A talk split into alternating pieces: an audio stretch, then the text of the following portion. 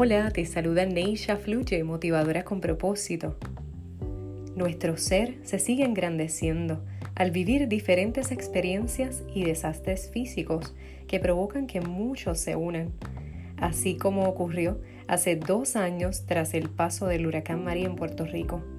Son muchas las anécdotas, sin embargo, siempre recordaré ver cómo más de 100 ciudadanos voluntarios llegaron al pueblo de Utuado para servir alimento y ayudar al más necesitado. En medio de la tristeza y la incertidumbre que reflejaban los rostros de aquellos que creían habían sido olvidados, se levantó un aire fresco de esperanza que iluminaba el camino. Y fue allí donde gritamos, juntos somos más fuertes. Neisha fluye. ¿Y tú? Compártelo.